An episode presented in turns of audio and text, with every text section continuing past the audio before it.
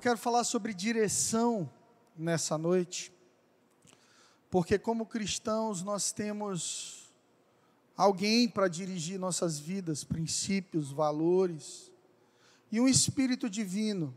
Eu já expliquei algumas coisas, isso para alguns de vocês. Os três momentos de Deus na humanidade. O primeiro momento, quando Deus se manifestava, Deus se manifestava no homem.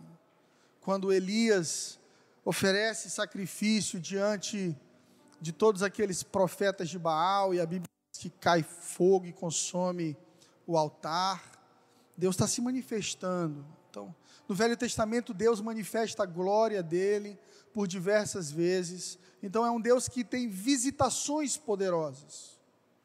No Novo Testamento, Deus se revela através da pessoa de Jesus Cristo. Quem é a pessoa que mais parece com Deus que já andou na terra?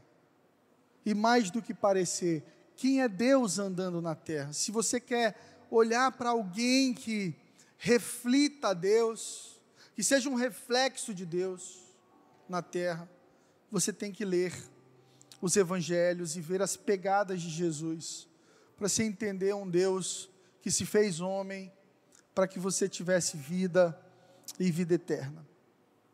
Mas chega um momento da caminhada de Jesus em que ele sente que está encerrando o seu poderoso ministério e ele diz para os discípulos assim: Eu preciso ir para que Deus envie o Espírito.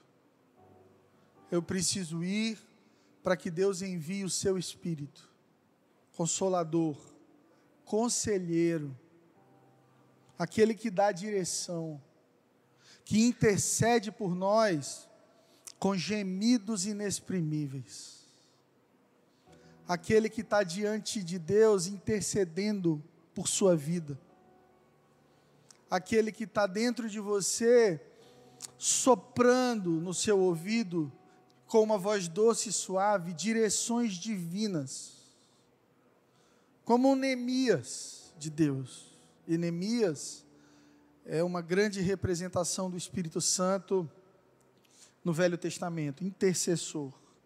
Alguém que, cujo a missão, o trabalho é restaurar portas e muros caídos, restaurar a identidade de Israel. E a Bíblia diz que Israel agora, além de ser uma cidade, é um povo eleito, chamado, escolhido. Nós aqui em Teresina, nessa noite, somos Israel de Deus. Se somos Israel de Deus, temos um Neemias, o Espírito Santo de Deus, que existe e foi enviado por Deus para nos dar direção. Minha pergunta nessa noite para você, minha irmã, meu irmão, é quem dirige sua vida. Quem está no controle na sua vida. Aí fora, o estímulo é para que você tome o controle. Controle você. Pessoas fortes estão no controle das suas próprias vidas. Mas a visão bíblica, a vontade de Deus, é que mais do que você esteja na direção da sua vida, mais Jesus seja o capitão desse barco.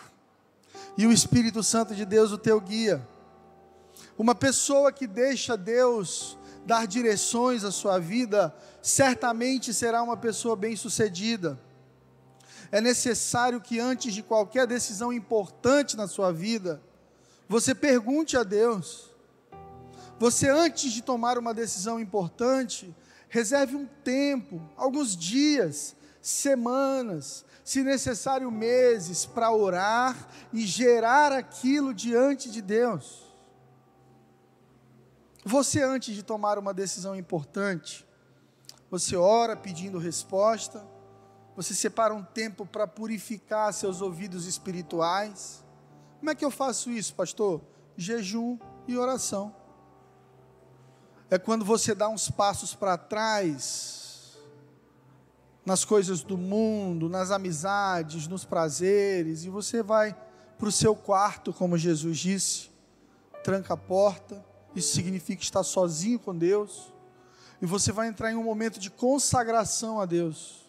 Você vai dizer: Deus, esse mês eu preciso de uma resposta a respeito disso. Senhor, eu preciso de uma direção certa para a minha vida, porque eu não posso dar esse passo sem ouvir tua voz. Como Moisés disse: Não me faça subir desse lugar se a tua presença não for comigo. Deus chama o povo, Deus chama Moisés e diz assim para Moisés: Vou mandar vocês para tomar a terra prometida, vou mandar vocês para o destino de vocês, mas como o povo é um povo teimoso, é um povo orgulhoso, de dura serviço, eu não vou. A conversa de Deus com Moisés. Eu não vou, não. Eu vou mandar um anjo para guardar vocês. Então, fiquem tranquilos, vocês vão chegar no destino de vocês em segurança, vai dar tudo certo. Vai dar tudo certo, fica tranquilo, Moisés. Vai ter um anjo, vai ter uma comitiva de anjos para guiar vocês até lá. Porque se eu for, pode ser que eu machuque o povo porque o povo é muito teimoso. E é incrível o coração de Moisés, porque entre dar certo e ter Deus, ele escolhe ter Deus. Perceba que coisa poderosa. Entre dar certo e ter Deus, Moisés diz assim: Não me tira daqui se o Senhor não for comigo. Talvez alguns de nós queremos tanto dar certo em algumas direções das nossas vidas, que se Deus disser assim, não vou contigo não, mas eu vai dar certo, eu vou mandar alguém para te ajudar. Você diz, ótimo, obrigado Deus, valeu. Beijo, a gente se fala no zap. Vou te mandando fotos. Moisés entende que a terra prometida dele era Deus. Moisés entende que qualquer terra era prometida se Deus estivesse ali com ele. É o mesmo entendimento de Abraão quando está discutindo com seu servo ali, com seu parente. Os funcionários deles estavam brigando porque ambos prosperaram muito, e já havia conflito. E, e Abraão é tão generoso, tão maduro espiritualmente, que ele vai tomar uma decisão, ele vai se mudar, ele vai escolher outra cidade, outro lugar para ir embora. Então ele diz para Ló: escolhe aí. Vou deixar você escolher. Fica à vontade. Para o lado que você for, eu vou para o outro. Então, ele olha as campinas bonitas, os jardins ali de Sodoma e Gomorra, e ele escolhe por vista Mas quem anda em intimidade com Deus, escolhe por visão.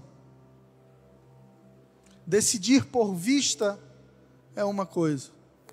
Você decide aquilo que parece mais prazeroso, lucrativo, menos doloroso. Eu me lembro da minha decisão, quando Deus falou comigo, era mais ou menos em 2000 e 14, que eu seria pastor de uma igreja, que eu iria plantar uma igreja. Às vezes as pessoas perguntam assim, pastor, abre uma igreja para a gente em tal lugar. E nós sempre dissemos isso, que igreja não se abre, igreja se planta. A gente abre padaria, igreja a gente planta, porque a igreja é uma árvore para a sociedade, dá frutos, dá sombra, refúgio e segurança. E eu me lembro quando eu pensava que cidade eu iria, e eu já fui em tantas cidades no Brasil. Eu lembro que eu peguei um papelzinho desses pequenos, assim, que, que cola a parte de cima, e eu comecei a colocar o nome das cidades. Pensa comigo, eu botei Igreja de Gelim, Floripa. Eu fechei os olhos, falei, meu Deus, Florianópolis. Amém. Praia, geladinho, camarão. Bênção. Acho que Deus está nisso. Aí depois eu botei Fortaleza. Aí depois eu botei alguma outra cidade, Curitiba, sei lá. E depois eu botei Teresina. Porque Deus já estava falando comigo sobre Teresina. E o Espírito Santo me fez uma pergunta. para qual desses lugares Jesus iria estabelecer uma missão, realizar algo nobre, aonde fosse melhor por vista, ou aonde Deus o entregou uma visão. E fazem três anos que a gente está aqui com uma visão. E sabe, glória a Deus, glória a Deus. Talvez se eu tivesse escolhido por vista, eu tivesse ido para o lugar lindo, mas eu não estivesse tão feliz, tão em paz, tão bem, como eu e minha família estamos aqui nesse lugar maravilhoso. É necessário que antes de tomar qualquer decisão séria na sua vida, você faça uma prova de fé, exercitando sua confiança no Senhor. Porque o cristão, igreja, foi chamado para depender de Deus. Pensa comigo, nos cristãos afegãos nessa noite. Os cristãos que vivem no Afeganistão. Provavelmente você viu alguns dos vídeos terríveis que todos nós vimos, de pessoas abraçadas aos trens de pouso de um avião caindo, de mães entregando bebês. Eu acho que aquele bebezinho que a gente viu tinha menos de seis meses, eu acho, muito novinho. E o soldado pega assim pelo braço e traz para dentro do muro. E eu fico pensando na cabeça daquela mãe naquele dia. Talvez ela nunca mais veja aquela criança. Aí você se coloca no lugar como um cristão. Vai entrar um regime muçulmano radical que vai matar e perseguir os cristãos. Aí você pensa, eu e minha família somos cristãos. Todo mundo no nosso bairro sabe que a gente é cristão. Lá no meu trabalho, as pessoas sabem que eu sou cristão. Eu vou morrer. O que, é que eu faço, Deus? Eu fujo, eu fico, eu corro para o aeroporto, eu me escondo. É justamente em momentos assim que Deus vai falar com o seu povo, porque Deus não se cala no meio da crise, pelo contrário, a voz de Deus ecoa, dando direção aos fiéis. Direção é rumo, norteamento, indicação de trajetória, lado para onde alguém se dirige ou é dirigido. E no livro de Salmos 25, 9, se você puder, abra comigo. O salmista vai dizer assim: conduz os humildes na justiça e lhes ensina seu caminho.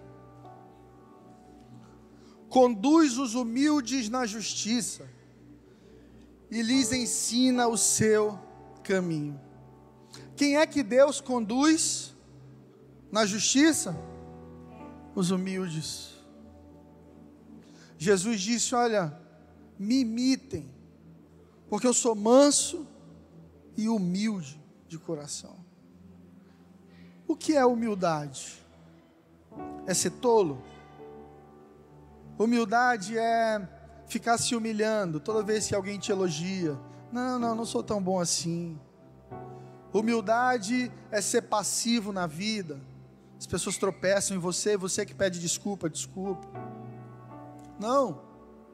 Humildade é saber quem você é em Deus. Humildade é saber que você é inteligente, o suficiente para traçar um caminho para a sua vida. Humildade é saber que você tem saúde, talvez tenha recurso para traçar um caminho saudável para a sua vida, e mesmo assim você se dobra e diz: Deus, eu não tenho nada, eu não sou nada, eu não sei o suficiente, me guia, seja a voz que constrói o meu caminho. E para quem é humilde, Deus conduz em justiça e lhes ensina o caminho. Igreja, há uma grande diferença entre quando Deus está na direção da sua vida ou quando você está no controle. Eu quero falar de algumas características, primeiro, de quando o homem está no controle. A primeira delas, quando o homem está no controle, ele sempre vai buscar atalhos.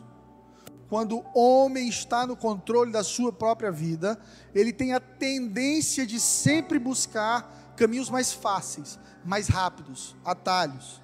Provérbios 14, 1, 2. Gente, eu amo criança, mas eu não me concentro com bebê gritando, chorando na hora que eu estou pregando. Então, se tiver algum voluntário para me ajudar, abre o kids, liga o ar-condicionado, dá picolé, pirulito, pipoca, dinheiro, vamos ajudar. Provérbios 14, 1, 2. Vamos lá?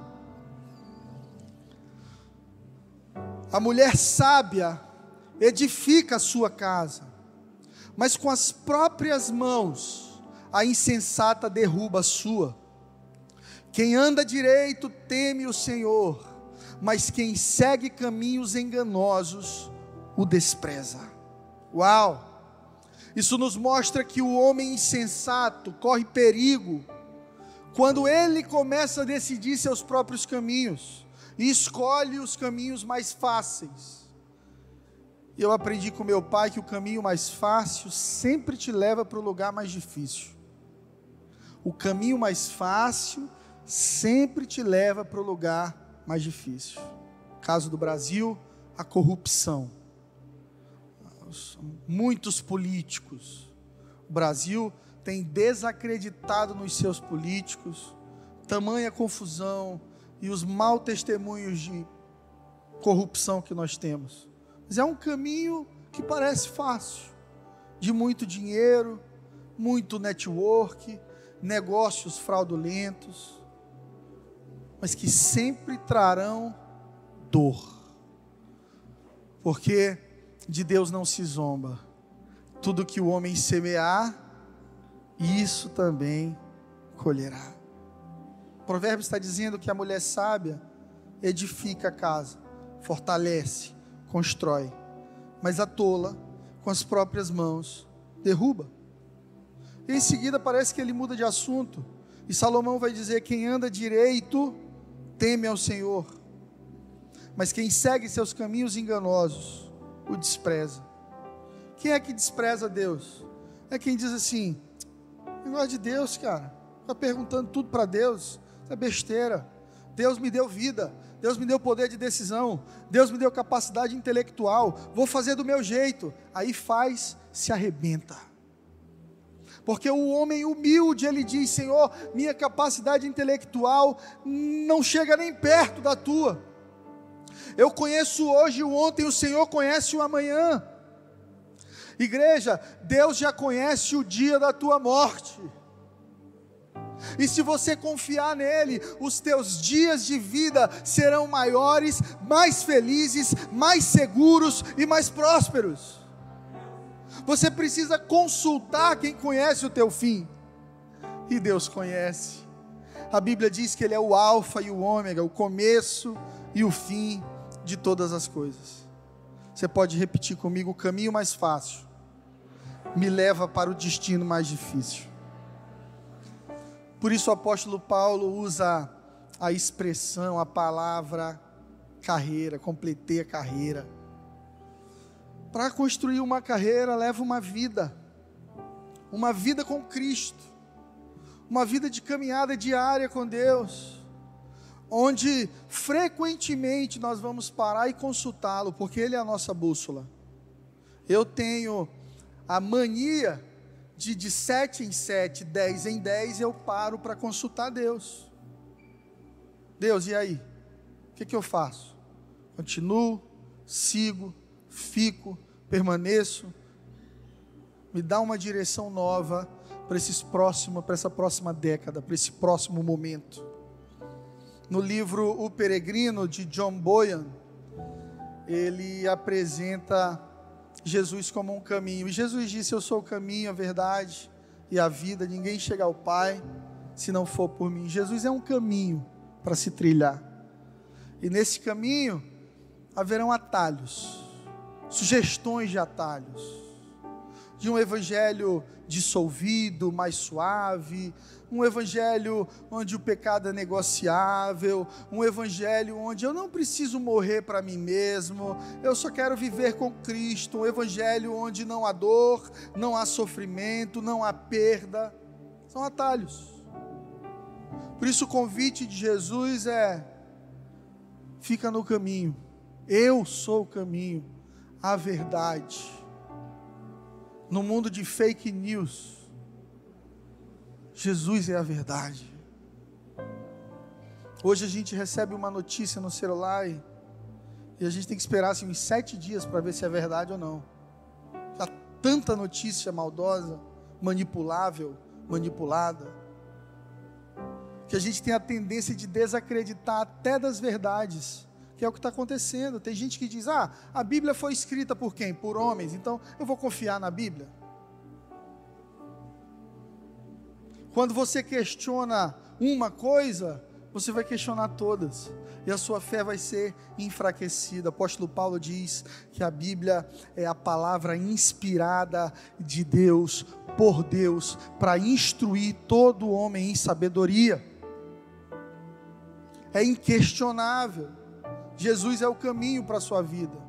Pastor, qual é o caminho para a minha vida? Buda, Espiritismo, Dalai Lama, Macumba, qual é o caminho para a minha vida? Eu quero te apresentar o caminho.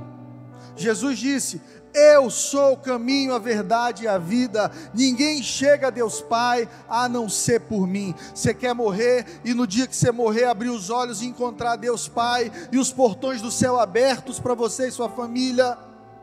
Coloque os seus pés no caminho. Todos os caminhos levam a Deus, levam não, querido. É muito bonito dizer isso, é politicamente correto dizer isso, porque a gente não machuca ninguém. Mas Jesus não disse isso. Jesus disse: Eu sou o caminho. Ninguém pode chegar ao Pai se não for por mim. Um cristão maduro, ele não busca atalhos, ele caminha com os pés em Jesus, o caminho, a verdade e a vida. Amém? Segundo problema, e a segunda característica de um homem que está na direção da sua vida, é que ele vive somente o presente. Ele não quer olhar para trás, porque geralmente o caminho de um homem que decide por si só é cheio de atravancos, de, de problemas, então não importa para trás ele não quer olhar muito para o futuro, ele quer olhar só para o agora. O homem que não teme a Deus é um homem materialista. Mas o crente não deve permitir que essas preocupações materialistas o sufoquem. Perceba que eu uso a palavra sufocar, porque sim, devemos nos preocupar com as contas a pagar, com o colégio dos filhos, com a aposentadoria, como ficaremos lá na frente, porque não somos irresponsáveis. Não somos irresponsáveis. Mas essa é uma preocupação que consome. E dependendo do teu nível de intimidade com Deus, você pode tirar Jesus do trono e colocar as coisas materiais no trono. E aí você comete o erro de viver somente o presente, esquecendo que um dia você vai morrer. Você aí de calça da diesel de 1.200, 1.300 reais, você vai morrer. Você de calça da Renner, você vai morrer. Você de iPhone 12, você vai morrer. Você de iPhone 5, vai morrer também. Você que tem o carro do ano, vai morrer. E você que está andando de Uber, vai morrer. Há uma sentença de morte assinada para cada um de nós aqui nessa noite. Ai, pastor, credo. Ô irmão, isso é a realidade. Para uns, tem um prazo de expiração maior, para outros menor, mas Deus não contou para nenhum de nós. Por isso, o homem que confia somente em si mesmo, ele está de olho somente aqui, ele está preocupado com isso aqui só a marca da roupa, o ano do carro, o modelo da, do carro, o condomínio que mora, a viagem que quer fazer, o curso que quer fazer. A gente vai colocando os nossos olhos somente aqui. Por isso é um chamado de Jesus para nós, em Mateus 6, 25. Quando Jesus vai dizer assim: Não andeis ansiosos quanto à vossa vida, pelo que haveis de comer ou pelo que haveis de beber nem se preocupem com o corpo de vocês, quanto aquilo que haverão de vestir. Não é a vida mais do que o mantimento e o corpo mais do que o vestuário. Jesus está dizendo: esquece, confia em Deus, a ponto de não cuidar de si mesmo, sabendo que Ele vai cuidar de ti. Já passou por essa experiência? Você já passou pela experiência de ligar um botão assim de tô nem aí mais, está na mão de Deus? Aconteceu comigo várias vezes. Eu precisava de uma resposta, eu precisava de um dinheiro, eu precisava de uma porta aberta naquela semana. Se não acontecesse, eu estava ferrado. E aí eu fui orar. E sabe o que Deus falou comigo? Não adianta ficar tomando pantoprazol, morrendo de dor no estômago. Não adianta perder noites de sono, tomando remédio controlado, desesperado. Não adianta. Descansa. Descansa, porque eu estou construindo o seu caminho. E aí eu me lembro daquele texto em que a Bíblia diz que Deus dá aos seus enquanto dormem. Gente, é bom demais viver milagre. É quando você diz assim: Deus, está na tua mão, vou dar uma dormida. Aí você dá uma dormida, se acorda, tem uma notificação do Nubank. é o Pix. Tem no céu tem um anjo chamado Pix. Jesus diz assim: Pix, vem cá. Ó, esse é o anjo da provisão.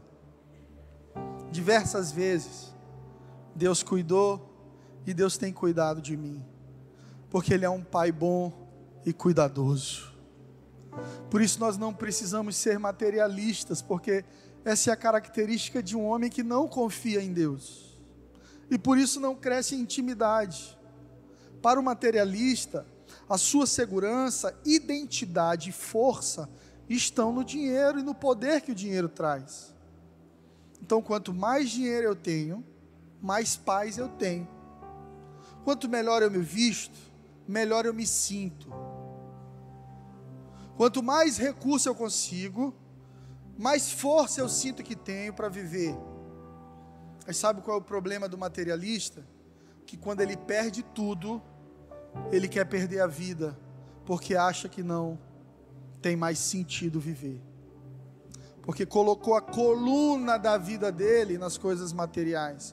E coluna a gente não vê. Nessa igreja tem uma, duas, três, quatro, cinco, seis, sete, oito, nove colunas. E eu tenho certeza que você prestou muito mais atenção no painel de LED do que nelas. Porque colunas são isso, elas são discretas, mas quando a coisa balança, são elas que te firmam. A coluna da sua vida não é sua conta no banco, não é amizade com gerente de banco, não é o concurso que você passou, não é o dinheiro que você tem juntado sua vida toda, não. A coluna da sua vida se chama Jesus Cristo de Nazaré. Sabe por quê? Porque morre Claudino, morre Mateus, morre dono de banco, morre Silvio Santos, todos têm um dia para morrer e as fortunas ficarão aqui e vão chegar diante de Deus, assim como o pobre mendigo vai chegar. Está lá em Apocalipse,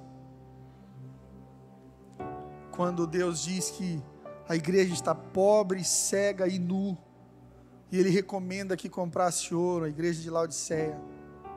Tem gente que vai chegar diante de Deus, que aqui na terra estava rico, cheio de acesso e bem vestido vai chegar diante de Deus pobre, cego e nu, porque lá não passa cartão de crédito, porque lá não chega dinheiro. O valor do céu é o relacionamento. Deus não criou o céu para trabalhadores. É igual sua casa. Você reforma ela, na, no jantar de inauguração, você não chama os pedreiros, não é verdade? Imagina, gente, estou aqui com os pedreiros, seu Zé, seu Chico, seu Raimundo, todo mundo aí, ali o ajudante comendo ali um camarão. Não, não chama. Da mesma maneira, Jesus está construindo mansões, casas no céu para amigos. Porque o céu é o destino dos amigos de Deus. Aleluia. Você é amigo de Deus. Você tem confiado em Deus mais do que no seu próprio braço? Você tem confiado em Deus mais do que na sua capacidade de resolver sua própria vida? Gente, ter dinheiro é bom, mas quando o dinheiro te tem, é terrível. Ter dinheiro é bom, mas quando o dinheiro tem você, é terrível, porque você vai negociar qualquer valor por ele. Você já viu gente que termina casamento, encomenda a morte do outro por causa do dinheiro? Gente que vai dividir herança e contrata alguém, um advogado, forja documentações, rouba dinheiro dos irmãos. É gente que monta sociedade, rouba dinheiro e vai perdendo as coisas mais preciosas da vida porque não tem dinheiro, é o dinheiro que tem ele. É gente que às vezes não tem paz, tem tanto dinheiro que não tem paz, tem que andar cheio de segurança. É o tempo inteiro é viciado em abrir aplicativo da conta, porque ele acha que vai sumir do nada o dinheiro. Descansa, descansa. Quem cuida de você é o teu Criador. Jesus diz: olha para os passarinhos, olha para os lírios, para os passarinhos. Eles não trabalham, eles não têm CNPJ, mas Deus os tem sustentado, porque Deus é um Pai bondoso e amoroso. Diga para o seu vizinho: ter dinheiro é bom, quando o dinheiro te tem é que é ruim. Fala para ele: me empresta aí, meu irmão, um pouquinho, pagar uns boletos ali. Está sendo liberto agora. A terceira característica da pessoa que dirige a sua própria vida é que ela é guiada pelas próprias emoções, sabe? Por anos, a igreja evangélica pregou que a gente não devia sentir nada. Ah, você está sentindo? Ah, não, não é sentir, é crer. Eu acredito num equilíbrio, um evangelho humano. Quando Lázaro está morto, a Bíblia diz que Jesus chorou. Quando Jesus está na cruz sendo crucificado, ele se sente desamparado. Pai, por que me abandonaste? Em diversos momentos nós temos expressões emocionais de Jesus. Mas se você observar bem, nunca as emoções de Jesus direcionaram o caminho dele. Ele diz: Pai, se puder, passa de mim esse cálice. Opa, mas a direção da minha vida é a tua vontade. Faz a tua vontade na minha vida. E assim deve ser a vida de um cristão verdadeiro. Ele sente, mas se move por uma direção divina. Sabe, é importante ser humano, mas ser emocional demais é perigoso. Em Jeremias 17, 9, a palavra do Senhor vai dizer assim: enganoso é o coração, mais do que todas as coisas, e perverso. Quem o conhecerá? Enganoso é o coração, mais do que todas as coisas, e perverso. Quem o conhecerá? Fulano é tão bonzinho, pastor. É, né? O coração dele é de carne igual ao meu? É. Então, enganoso é o coração, mais do que todas as coisas, e perverso, quem o conhecerá? Sabe o que Jeremias está nos ensinando, igreja? Que se a gente for atrás do nosso coração, a gente está ferrado. Ai, eu sinto, eu sinto que eu devo fazer isso. Você sentiu ou Deus mandou? Eu sinto que eu devo casar com ele, pastor. Você sentiu ou recebeu direção de Deus? Porque quem se move pelo que sente, precisa sempre sentir para permanecer. Por isso o número de divórcios é altíssimo, inclusive dentro da igreja. Porque a pessoa casa sentindo, depois de seis meses não sente mais. E aí? A pessoa vem aqui na frente para se converter sentindo um arrepio, sentindo o poder de Deus, sentindo o desejo de uma vida nova, mas ela sai na sexta, no sábado ela está numa baladinha, ela já não sente mais. Por isso, enganoso é o coração do homem, mais do que todas as coisas, e perverso.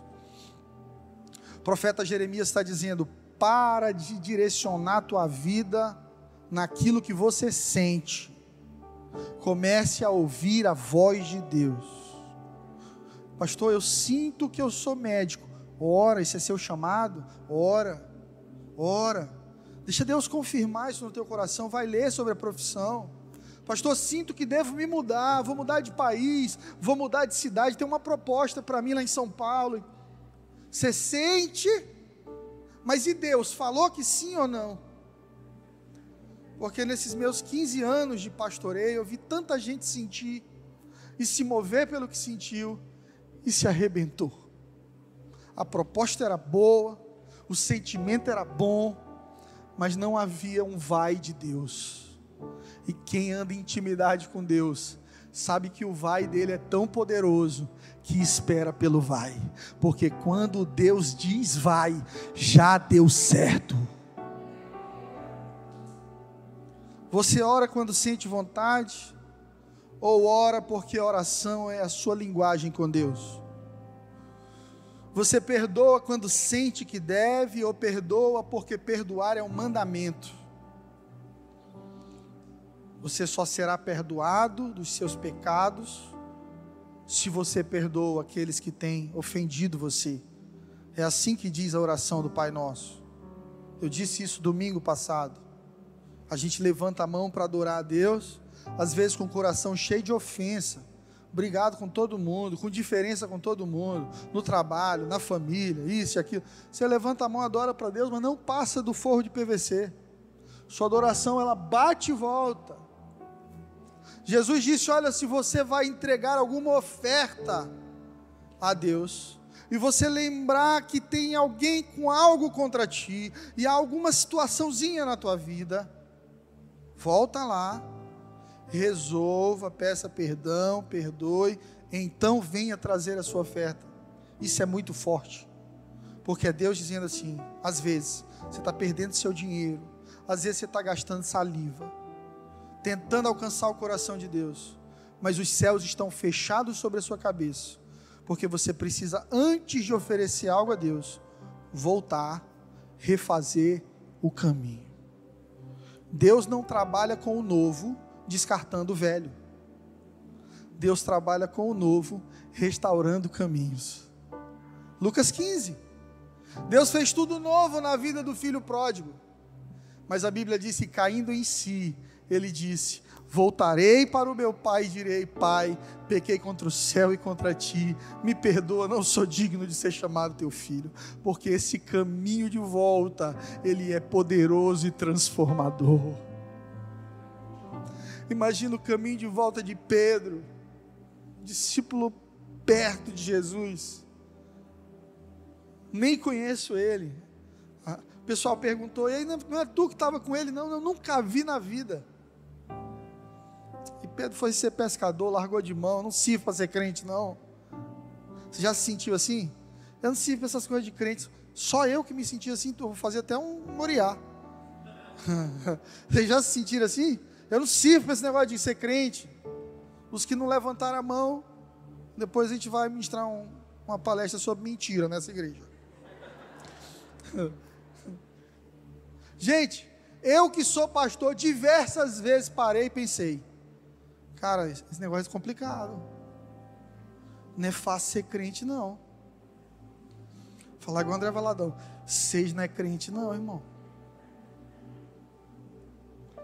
Porque cristianismo não é sobre arrepio, musiquinha dentro da igreja bonitinha, igreja luz apagada, glória, glória, aleluia, xaramanaia. Deus tem o melhor para mim, ainda que a figueira não floresça. Simbora que vai dar certo. O Evangelho tem esse lado poderoso. Mas há um lado no Evangelho onde não é o que você quer, mas o que Deus diz. Não é o que você sente, mas é o que a palavra diz. Você é fiel e generoso nas suas finanças quando você sente que deve ser com Deus? Está alegrinho? A igreja fez uma reforma e se olha e diz: Não, esse mês eu vou dizimar que o pastor se esforçou, vou dar uma força lá. Recentemente um irmão me mandou uma mensagem me perguntando como instruir. E eu vou pregar nessa quarta-feira como eu prego para a minha igreja. Amém? Você que é visitante, dá licença. Eu preciso comunicar com a igreja Angelim Teresina. E aqui na igreja a gente fala como quem fala em família. Esse irmão me ligou e disse: Eu estou com uma pessoa que está na igreja há muito tempo, pastor, mas ela quer dar uma oferta, mas não se sente à vontade para dar uma oferta em dinheiro para a igreja. Então ela quer dar uma parte do serviço dela lá. Ela tem uma empresa, e aí as pessoas podem ir na empresa dela para usar os serviços e tal. E aí eu fui conversar com ele e ministrar o coração dele que existem três formas de exercer generosidade como igreja, tá? A primeira delas é esmolas aos pobres. É o que a irmã queria fazer, serviço.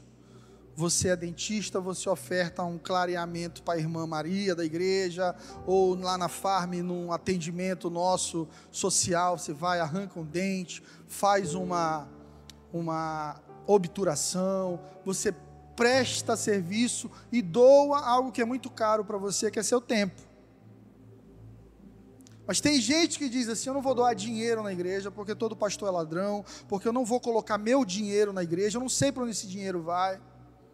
Eu vou colocar na ação social porque eu recebo uma troca. E o ser humano, ele é tão enganoso o coração dele que até dando ele quer troca.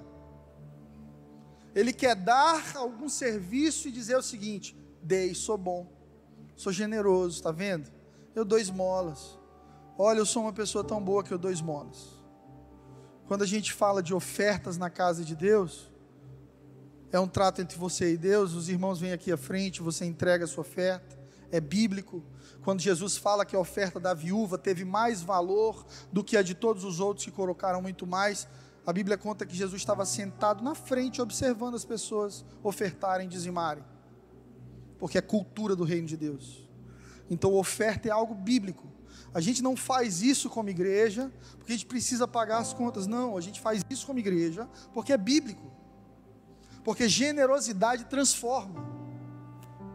Porque Deus amou tanto o mundo que deu seu único filho para que todo aquele que nele crê não sofra, mas tenha vida eterna. Deus foi o primeiro a nos dar. Dízimo não diz respeito à condição do meu coração, me sinto feliz ou não estou bem ou não, estou emocionado ou não. É princípio e gratidão.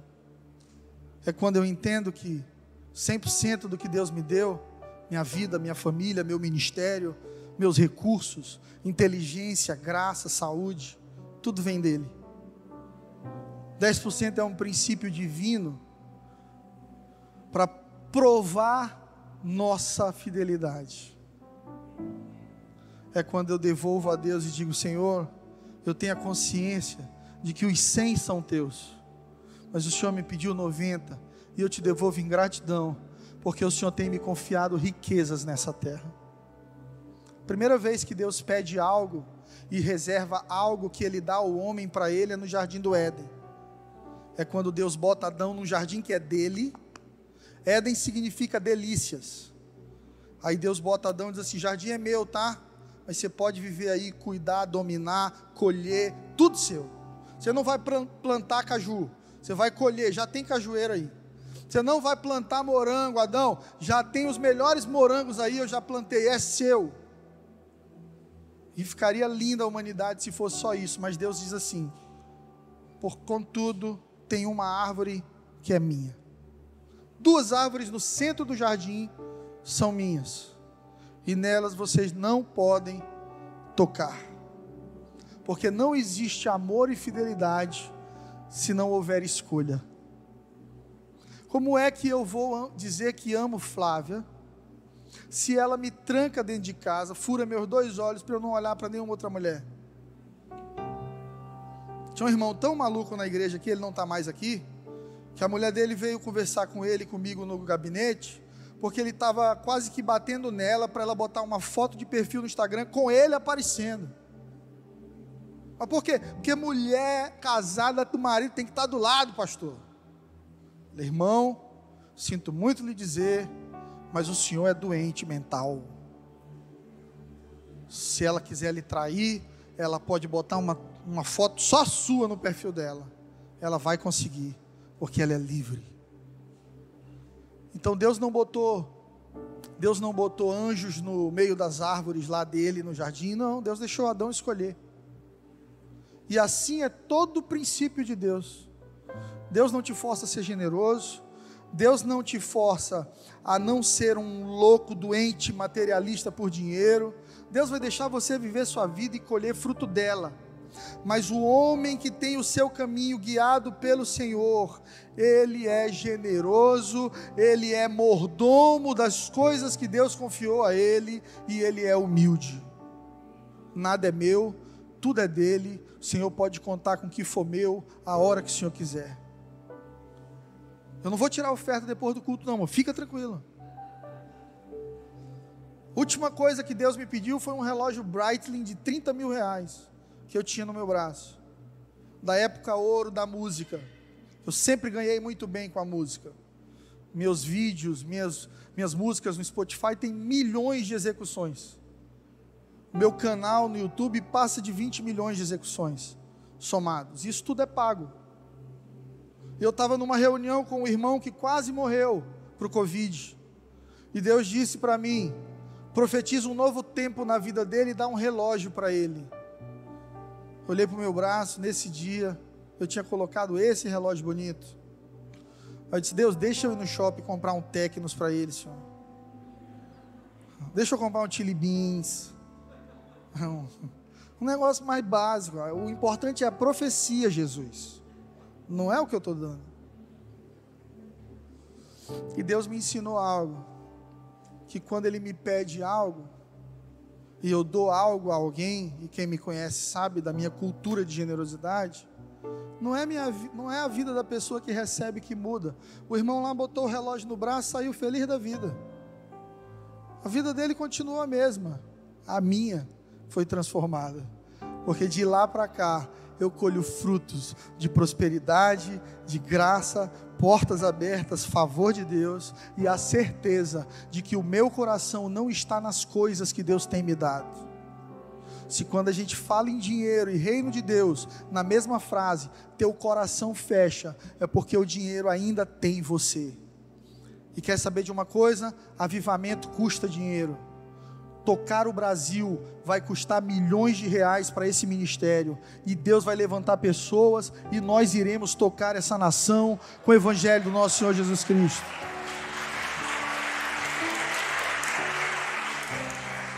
Você sabe por que, que todo mundo quer uma Angelina na sua cidade? Porque tudo que a gente faz é excelente. Pastor, uma Angelina Dom Pedro, uma Angelina não sei aonde, não se fosse atrás, eu, eu já estava doido de igreja aberta no Piauí. Porque as pessoas entram e são impactadas com aquilo que a gente tem construído, porque tudo que a gente faz, a gente faz da melhor maneira, porque o nosso caminho é guiado pelo Senhor. Quem tem o seu caminho direcionado por Deus, tem direção, tem paz e provisão. Deus te chamou para alguma missão, meu irmão, pode dormir hoje tranquilo, que o que você precisa para viver isso, Deus já separou para você. Aleluia. Rapidinho para a gente terminar, que eu estou falando demais. As características do homem que deixa Deus dirigir sua vida. Primeira, ele estará sempre subindo. Se você for ler Salmos, se você for ler Isaías, sempre existe a figura de que Deus está para cima. Por isso que quando a gente fala que vai morar no céu, a gente olha para o alto. A gente pensa assim, eu vou para algum lugar para cima. Deus diz assim: os meus pensamentos são mais altos do que os teus, ou seja, para cima. O rei Davi pergunta no salmo: Quem subirá ao Monte Santo do Senhor? E responde: Aquele que tem mãos limpas e um coração puro. Quando Jesus vai proferir o sermão das bem-aventuranças, bem-aventurados os que choram, os que têm sede de justiça, a Bíblia diz que, olhando para a multidão, Jesus subiu o monte. Gente, revelação, vida com Deus, intimidade com Deus, milagres, provisão sobrenatural, direção para a sua vida, está sempre para cima. E para cima aponta esforço, para cima aponta fazer mais esforço do que os outros. Em Êxodo 13, 18, a palavra nos conta que os filhos de Israel subiram do Egito. Olha só. Êxodo 13, 18. Mas Deus fez o povo rodear pelo caminho do deserto, perto do Mar Vermelho. E os filhos de Israel subiram armados da terra do Egito. Um crente sempre deve estar subindo. Quando você não progride na sua vida espiritual, você não fica parado no lugar que você estava, você regride. Você entende isso? É como andar de bicicleta. Você pode pedalar 10 quilômetros. No décimo primeiro você para de pedalar. O que, que vai acontecer? Você cai. Então um cristão que vive 10 anos orando, é batizado no Espírito Santo, vira cadeira cativa de igreja, conferência, isso, aquilo, mas no décimo primeiro ano ele folga, ele diz assim: tá bom, vou gozar do que eu construí de intimidade com Deus. Ele não fica no mesmo lugar, ele começa a cair, porque Deus é uma pessoa. Se você anda comigo dez anos e não anda outros dez, no vigésimo primeiro ano a gente quase não se reconhece mais, porque a vida mudou muito. E Deus é uma pessoa com quem a gente se relaciona. Quem não cresce na vida espiritual, adoece. Amém? Pastor, por que, que tem pastor que cai em adultério? Por que tem pastor que vira corrupto? Por, por que tem pastor que vira abusador? Porque talvez um dia ele tenha crescido e subido o monte, mas ele chegou num lugar e parou de subir. E o monte da presença de Deus é um lugar íngreme que você deve estar sempre caminhando para cima. Quando foi a última vez que você fez um jejum pela sua família? E para purificar seu espírito. Que o jejum não muda Deus, Deus é o mesmo. Mas quando você faz um jejum, você muda. Você está dizendo para a tua carne: não vou comer essa coxinha, não vou comer essa bomba. Teresina tem 600 tipos de bombas: bomba de calabresa, bomba de pepperoni, bomba de frango, bomba de queijo, bomba de queijo coalho. Todas eu já provei. Me deram uns 12 quilos isso aí. Eu não vou comer esse manjar. Eu não vou sair. Eu vou ficar uma semana lendo minha Bíblia quietinho em casa. Eu, eu vou me retirar um pouquinho, porque eu estou muito carnal. Eu vou me consagrar, vou me separar para Deus. Isso não é coisa de fanático, não, irmão. Não é coisa de monge, não. Mas até os monges entendem esse princípio.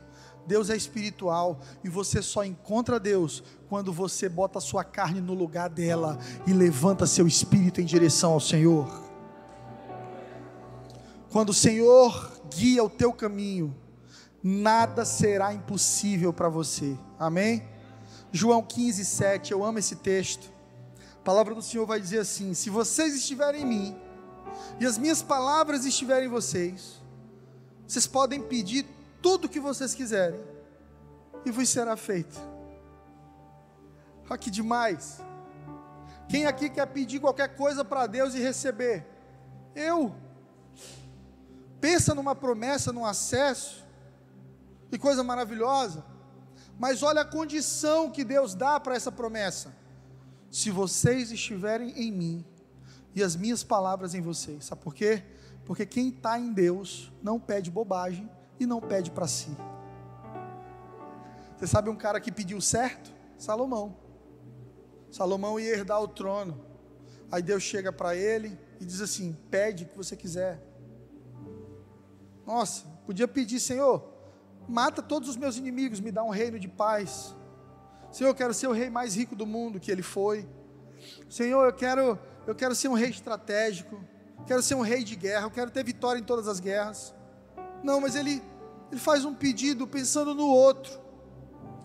Ele diz: Deus, me dá sabedoria para governar esse povo. Me dá sabedoria para o outro, para cuidar do outro. Aí Deus diz para ele: Porque você pediu sabedoria, eu vou te dar tudo. Porque quando você pede a coisa certa, Deus entende o teu coração e te dá a chave de acesso a todas as outras coisas. Sonde seu coração nessa noite e pare para pensar quais são os 10 itens, top 10 de pedidos que você tem feito a Deus. Quantos deles incluem os outros?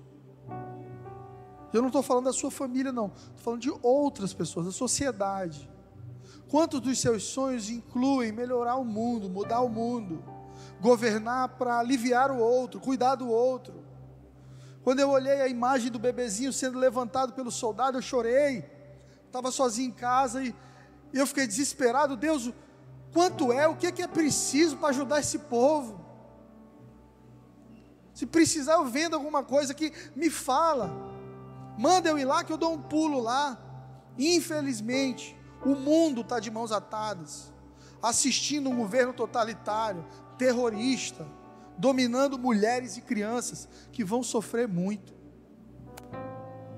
Enquanto isso acontece, tem gente pedindo a Deus só para si, para trocar o carro, para comprar uma casa nova, para passar no concurso, para mudar para Lisboa, para tal lugar, para ir na Disney. A gente fica nessa bolha nossa, humana, egoísta. A gente quer bênção. A gente vai para a igreja para receber bênção. Gente vai para o culto porque o louvor é gostoso. A palavra do pastor às vezes é doce, às vezes é amarga. Esse pastor Fred é muito doido. A gente quer trocar em tudo, até com Deus, igreja. Até com Deus. Mas Deus está à procura daqueles que vão pedir pelas coisas certas. Deus está liberando uma porção graciosa sobre a tua geração. Existem pessoas aqui que vão viver grandes milagres, porque vão começar a pedir as coisas certas porque vão entrar no lugar certo e dizer: Deus me usa nessa geração, Deus me levanta em favor desse povo, Deus esquece o que eu te pedi aí para mim, me levanta para ser bênção na vida de alguém, Senhor. Eu acho lindo quando alguém me diz, pastor, eu tenho uma amiga que está sofrendo demais, eu, eu vou levar ela na igreja domingo, porque esse é o verdadeiro Evangelho. É quando você sabe que ficar só aí no teu lugarzinho é tão bom, e se você ficar a vida toda vai ser bom. Mas tem alguém que não está aqui, está lá fora, que precisa sentir, receber e viver a mesma coisa. Eu creio numa Teresina com índices de suicídio zerados. Eu creio numa Teresina onde haverão cultos dentro das faculdades. Eu creio numa Teresina que vai ter recorde de baixa de divórcio. Eu creio numa Teresina que se parece com o céu. E se eu não cresce nisso, eu fechava as portas dessa igreja, porque eu creio na oração que Jesus nos ensinou, na terra como no céu, na terra como no céu, na terra como no céu.